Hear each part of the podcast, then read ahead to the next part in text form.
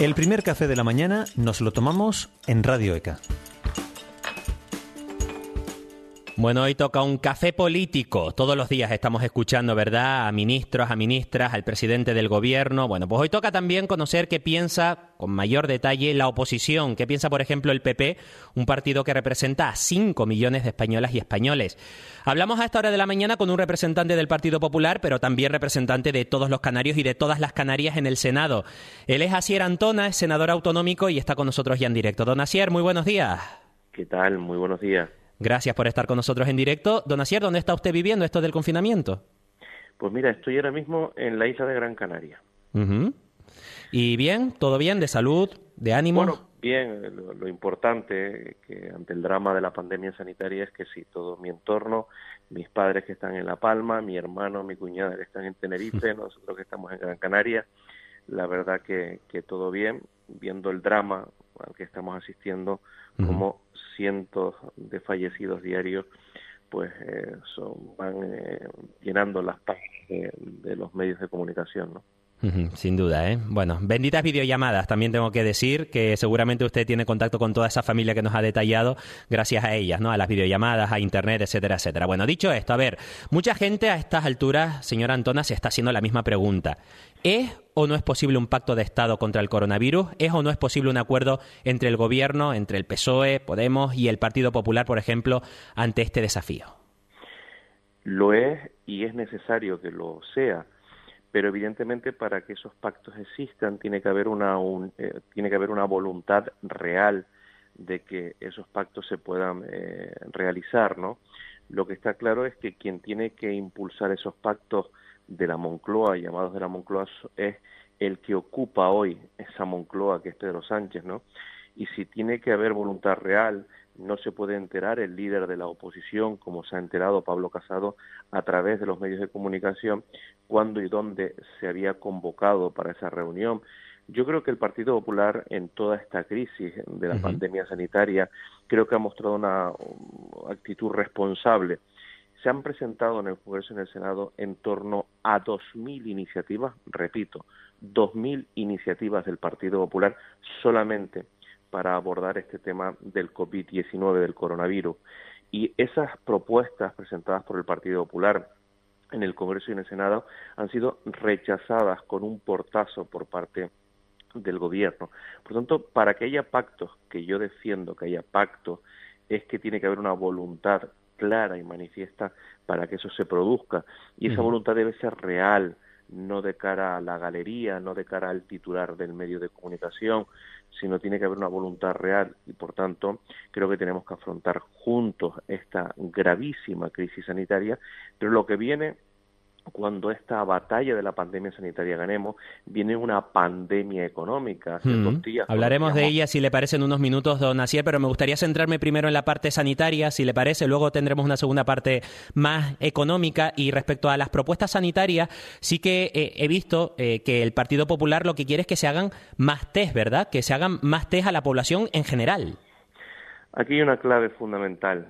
Primero, test masivos, porque de esa manera conoceremos quién son las personas que dan positivo y quién no.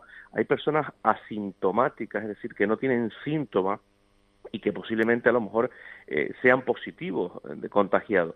Esas personas que son asintomáticas y que eh, en principio no tienen ningún síntoma pueden contagiar a otras personas con riesgo. Y por eso tiene que haber test masivos. Cuando se está ahora planteando en Canarias que se puede ir flexibilizando el encierro, el confinamiento, hay que tener muchísimo cuidado, muchísimo, porque si no hacemos test masivos a toda la población, es un riesgo afrontar esa flexibilización del confinamiento, un riesgo porque podemos volver a vivir nuevamente un reapunte de los contagios del número de afectados en Canarias y en todo el territorio, ¿no? Por lo tanto hay que tener, esa es la primera medida, los test masivos, y después la protección, tiene que haber protección, no solo los que están en la primera línea de batalla, usted imagínese el dato aterrador que tenemos en Canarias. Del total de los contagiados en Canarias, el 24% es personal sanitario. ¿Eso qué Uno de cada cuatro. ¿Eso qué significa? Que el personal sanitario ha estado desprotegido de esta pandemia sanitaria, que han estado en la primera línea de batalla, pero sin los medios necesarios para ganar la batalla de la pandemia. Por lo tanto, si no tenemos protección, medidas de protección, y a día de hoy no hay medidas de protección suficientes, las mascarillas que están llegando a cuentagota, usted piense que una mascarilla de esa es de usar y tirar. Esa mascarilla no se puede lavar y volver a poner, ¿no? Es de usar y tirar. Por tanto, la pregunta es, ¿tenemos el número suficiente de mascarillas si dejamos flexibilizar, si dejamos que la población empiece a salir a la calle para eh, que haya medidas mínimas de protección? La respuesta es que no. Por tanto, si no tenemos test masivos y no tenemos la medida de protección, es un riesgo esa flexibilización del confinamiento. 480.000 mascarillas está repartiendo esta semana el gobierno en Canarias, 10 millones en general en toda España. ¿Y a usted le parece mal, don Asier Antona, explíquenos por qué, que sea la Guardia Civil, que sean agentes de la Guardia Civil quienes estén repartiendo estas mascarillas, ¿verdad? Vamos a ver, yo hice ayer una pregunta en las redes sociales, eh, si era razonable que los cuerpos y fuerzas de seguridad del Estado se utilizaran para esa cuestión. ¿Por qué? porque existen las oficinas de farmacia, las farmacias que se han ofrecido gratuitamente. El Colegio Nacional de Farmacéuticos se ha ofrecido al gobierno para que sean las farmacias quien distribuyan las mascarillas. Esto no es un tema de ir por la calle, por los supermercados repartiendo mascarillas. A mí no me lo parece.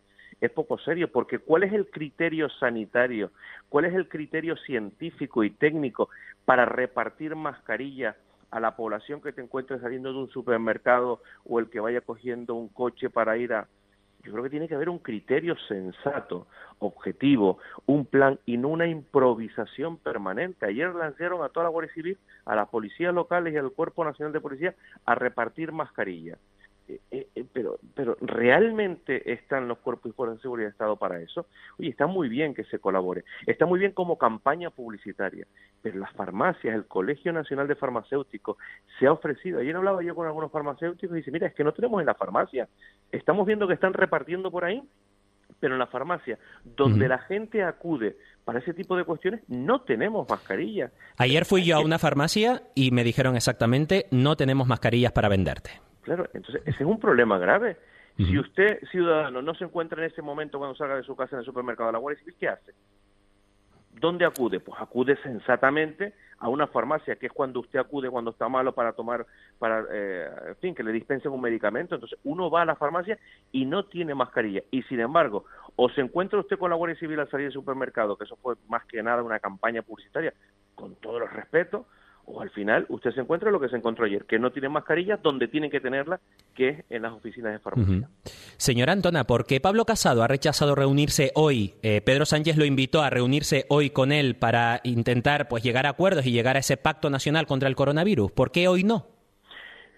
Porque imagínese que yo quiero llegar a un pacto con usted, ¿no? Y si hay voluntad, yo lo llamo a usted y le digo, oye, ¿cuándo te viene bien? ¿Te viene bien que mañana, pasado? Y acordamos si hay voluntad para verlo. Ahora, imagínese que usted se entera a través de un medio de comunicación que yo le digo, el jueves a las seis sí o sí. es que sienta mal, ¿no? Si verdaderamente tenemos voluntad de vernos, usted y O sea, ha sido por la forma de invitar, vamos. Bueno, por la forma.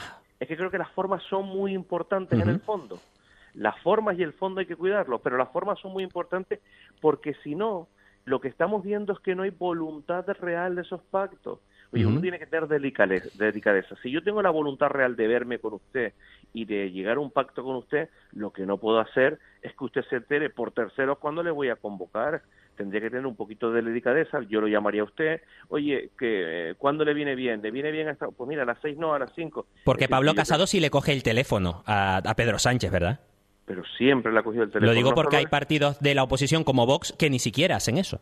No, no, vamos a ver. El Partido Popular a nadie le puede reprochar que no hayamos acudido a una cita del presidente del gobierno cuando nos ha pedido, siempre, porque somos un partido de gobierno y porque creo que si no actuaríamos con una falta de respeto a quien es hoy el presidente del, gobierno. Por lo tanto, siempre estaremos cuando así nos convoque el presidente del gobierno. Bueno, eh, hablemos de los más peques, a ver, de los niños, de las niñas. El PP ha sido el partido que con mayor fuerza ha pedido al gobierno que los peques puedan salir a la calle, que haya una salida gradual de los más pequeños, al menos un ratito al día. Eh, si el PP estuviera en el gobierno ahora mismo, ¿qué propondría? ¿Qué haría con los más peques?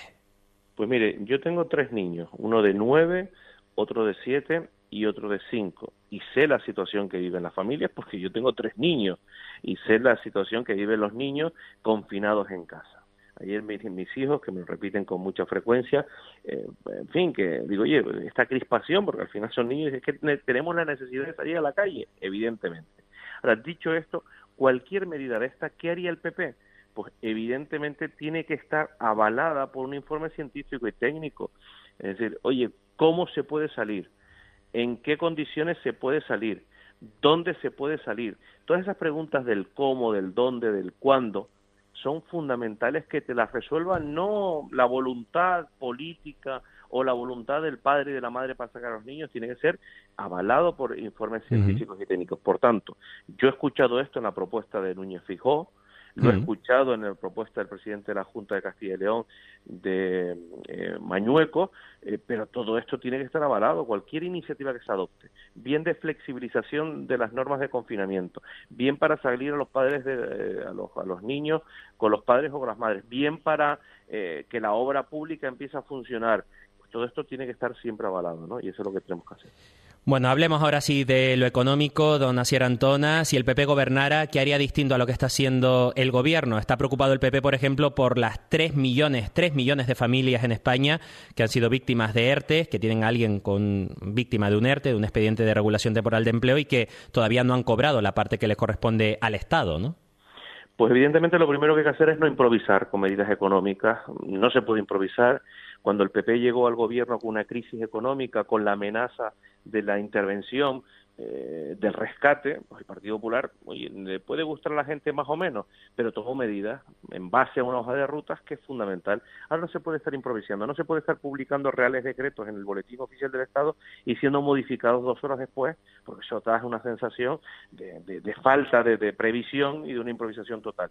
Por tanto, lo primero que hay que hacer es flexibilizar todo el tema fiscal, es fundamental que el tema fiscal no acogote a la familia, es fundamental también flexibilizar las normas laborales, es fundamental que las empresas, que los autónomos, que las pymes tengan flexibilización, es fundamental que los ¿Eso quiere decir que sería más fácil despedir a alguien, por ejemplo? ¿Flexibilizar es igual a más facilidades para despedir o no?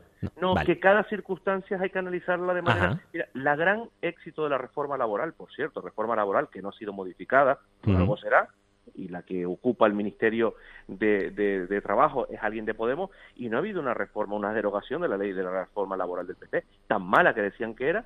Aquí han pasado, ha estado un gobierno del Partido Socialista, ya lleva mucho tiempo, y nadie ha, derogado la reforma laboral. ¿Usted no se pregunta por qué?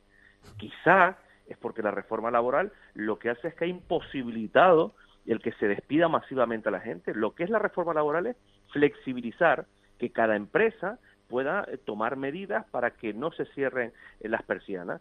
Por ejemplo, ¿usted le parece normal que a un autónomo que hoy no ha ingresado este mes ni un solo euro porque está confinado en su casa, ni el mes pasado, se le pueda cobrar la cuota de autónomo? ¿Qué ha, qué ha propuesto el Partido Popular? A ingreso cero, cuota cero. Es lo lógico. Si yo esta vez no he levantado la persiana o no he abierto la puerta de mi negocio, no me cobre usted la cuota de autónomo porque he tenido ingreso cero. Pues todo ese tipo de cuestiones son cuestiones que ha propuesto el Partido Popular y que son cuestiones lógicas para afrontar mejor la epidemia económica que ya el Fondo Monetario Internacional nos ha anunciado. A mí me parece aterrador que nos diga que vamos a caer 8% del PIB en todo el territorio nacional. Por cierto, en Canarias el doble y que las tasas del desempleo van a ser las más altas de Europa después de Grecia. A mí me preocupa que estemos otra vez en torno al 21-22% de la tasa de paro. Por tanto, ante ese panorama que viene, ante esa pandemia, que no nos pase como la pandemia sanitaria, que nos ha cogido con el paso cambiado. Ya las luces de alarma las estamos viendo. Hmm. Actuemos de manera contundente tomando medidas.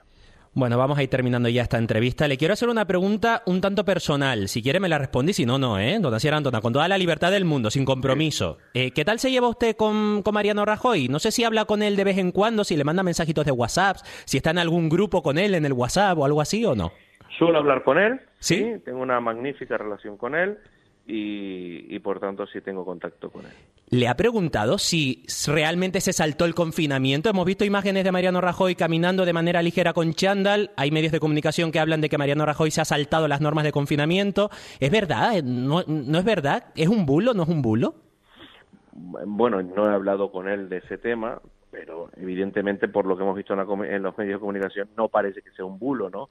En esta sociedad tan amiga de los bulos, por tanto es así y, bueno, en fin, yo estas cosas, lo mismo que me parece muy muy mal que Pablo Iglesias haya saltado la cuarentena con una persona al lado que tenía positivo del coronavirus, pues evidentemente hay actitudes que a mí no me gustan, pero en todo caso, eh, en fin, cada uno tendrá que dar explicaciones por, la, por lo que hace. O sea, usted es de los que piensa que sí, que efectivamente Mariano Rajoy se saltó el confinamiento, ¿no? Por lo que hemos visto en los medios de comunicación, ya le digo, parece que sí. sí esto es una cosa evidente. Es que hay miembros de su partido que no se aclaran mucho, ¿eh? Bueno, ante la evidencia uno puede hacer dos cosas, negarla y hacer el ridículo, hacer el ridículo, o asumir lo que es así. Pues también es verdad. Pues también es verdad. Otra pregunta, eh, usted que es palmero, a ver, que hay mucha gente preocupada en Canarias con esto también, a lo mejor usted tiene informaciones que los demás no tenemos, ¿eh? por eso de ser un político palmero en primera línea de más. Eh, ¿Va a haber bajada de la Virgen de las Nieves este año o no? ¿Usted qué sabe al respecto? A ver, cuéntenos. Bueno, he hablado con el alcalde que además es amigo Juanjo Cabrera, eh, con el alcalde de Santa Cruz de la Palma. Es una decisión que se tiene que adoptar dentro del Consejo Rector de la Bajada de la Virgen, junto a la situación, en fin, una fiesta religiosa, como bien saben, y también ahí en el Consejo Rector tiene voz y voto eh, el obispado en fin, no parece muy razonable por lo que estoy oyendo, por todo lo que está pasando, que finalmente se pueda eh, celebrar la bajada de la Virgen. Y esto le puedo garantizar que a mí personalmente me puso una gran tristeza. Me imagino. en todo caso... Eh, Como a todos los palmeros, a todas las palmeras, imagino. Por ¿eh? eso. Mm. y además, porque es una fiesta, aparte de la cuestión sentimental, eh, es una fiesta que, que repercute muy positivamente en la economía de la isla de La Palma, que tan dañada está, donde hay ya, en fin, hoteles, apartamentos, casas rurales que ya tenían pues todo contratado. Es una, es una fiesta que produce actividad económica, pero evidentemente por encima de esas cuestiones está la seguridad sanitaria y aunque todavía no haya una decisión en firme, eh, o por lo menos yo no la conozco, evidentemente todos los indicadores parecen que finalmente no se va a poder celebrar la bajada de la Bueno, pues para terminar, ahora sí, usted es senador autonómico, hemos hablado mucho de su partido, ¿no? De las propuestas del Partido Popular, pero me gustaría que hablara ahora, si puede ser, en nombre de mm, todos los canarios, de todas las Canarias, como representante del archipiélago en el Senado, como senador autonómico que usted.